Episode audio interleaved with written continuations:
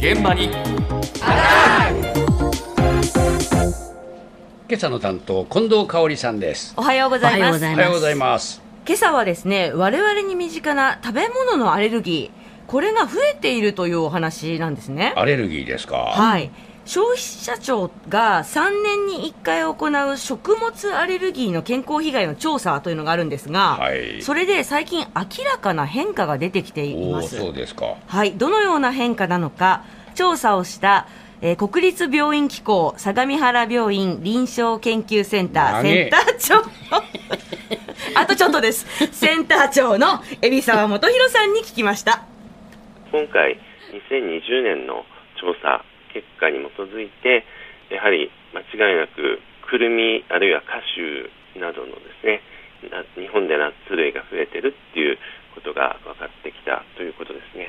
まあ、日本などにおける、まあ、消費量っていうのも今くるみとかカシューって増えてきてるんですね。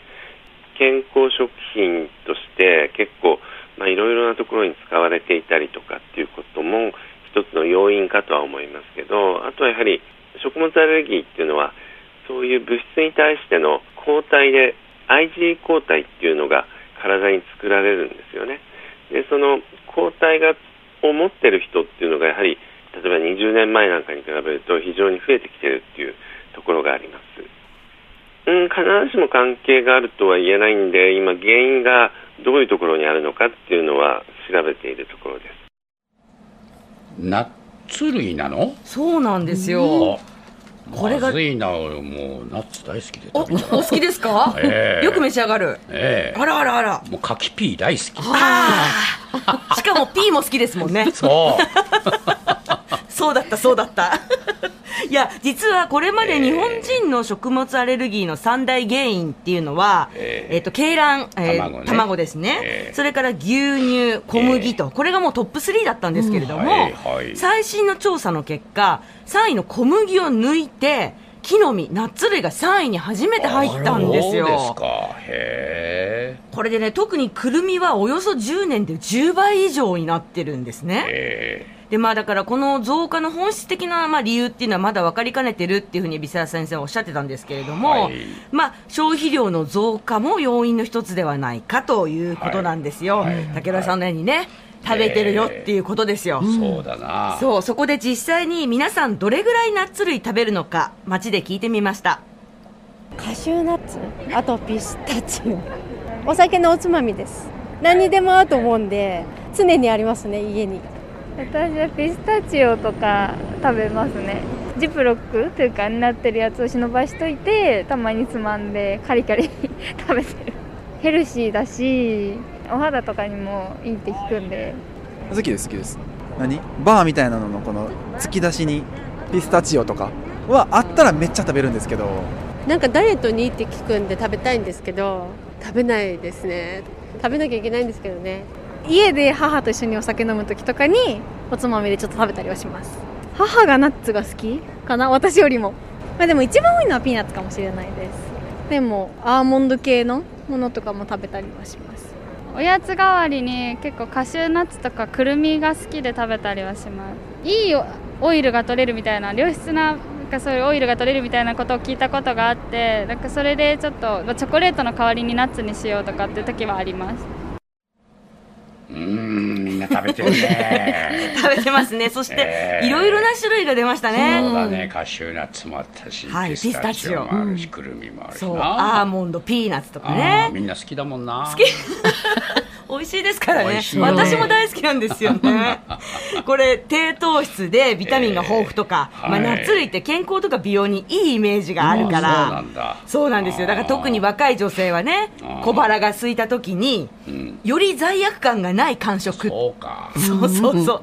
ナッツならいいだろうっていうやつなんですよね。そういうふうな思いもあるのかね。そうそういうのでまあ選んでるっていうののもあって、まあ、日本での消費量が増えてるっていうのはあ確かにそうかもなっていう実感は、ね。はい、あったんですけれども、となってくると、ね、いよいよ我々にとってこのナッツっていうもののアレルギーが身近な感じがしてきますので、うん。その特徴を教えていただきました。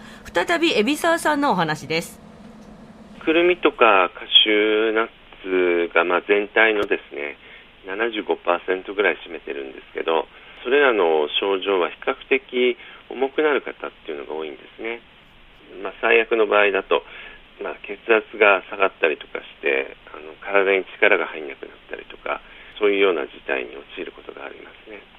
重症になりやすい方が多いということですね。あの大体、まあ、卵牛乳小麦っていうのは0歳の時に発症する方が多いんですけどこのくるみとかカシューナッツっていうのは少しそれよりも遅く発症してくる方が特徴的なんですよね。ですからあの幼児期とか学童期とか、まあ、成人期に発症するっていうような方もおられますんで、まあ、全年齢で起きているっていうことが言えるんじゃないかなっていうふうに思いますけど。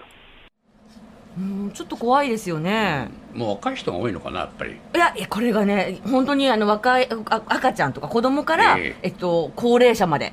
高齢者まで、はい。今言わなかったぞ、いやいや、高齢者まで、あの、病院によっては高齢者も結構来てますよっていうふうに発信してる先生もいらっしゃいますので全年齢で起きているっていうことですので、やすこさん、はい。どうする？全年齢ですからね。全年齢ですから、えーあとね、重症になりやすい方が多いっていう特徴も少しね、怖いなと思います。そうね。で、これ、あの、食べた後に皮膚が赤くなったとか、ジンマシンが出た、お腹が痛くなったっていう症状があると、まあ、アレルギーかもしれないので、検査をした方がいいです。が、はそこまでひどくなくて、例えば口の中がちょっと変ぐらいでも、それが2度3度と続くようだったら注意が必要っていうふうにえーおっしゃってました。ええそれから、あの、一口にナッツ類って言っても、実は種類って全部違うんですよ。えなのであの、それぞれなんですけれども、例えばくるみとペカンナッツは近いので気をつけた方がいいです。で、カシューナッツとピスタチオも近いので、どっちかに反応があったら気をつけた方がいいですー、。あそうですか。でも、マカダミアとアーモンドは全然別とかね、まあ、ええそんな具合なんで、自分が食べてみてっていう反応をしっかり見た方がいいと思います。そうですか。ナッツ類ちょっと勉強しなきゃいけないね、これ。そうなんですよ、それでね、アーモンドが比較的反応が起きる人少ないそうなんですけれども、はい実は最新だと、少しずつくるみとカシューナッツがこうバッて増えた時みたいな状況に入ってきてるなっていうような様子があるそうなので、えーそこら辺ももう少し注意深くあの今後見ていかなきゃいけないなっていうふうに海老沢さんおっしゃってましたね。そうですか。はい、少しこれ気をつけながら食べなきゃいけないね。うんそうですねなんかね無意識でボリボリボリボリいっちゃうもんな。なんとなくね。え 気をつけましょう。はい。毎週月曜から木曜朝8時30分からお送りしている「パンサー向井のフラット」毎日を彩るパートナーの皆さんはこちら。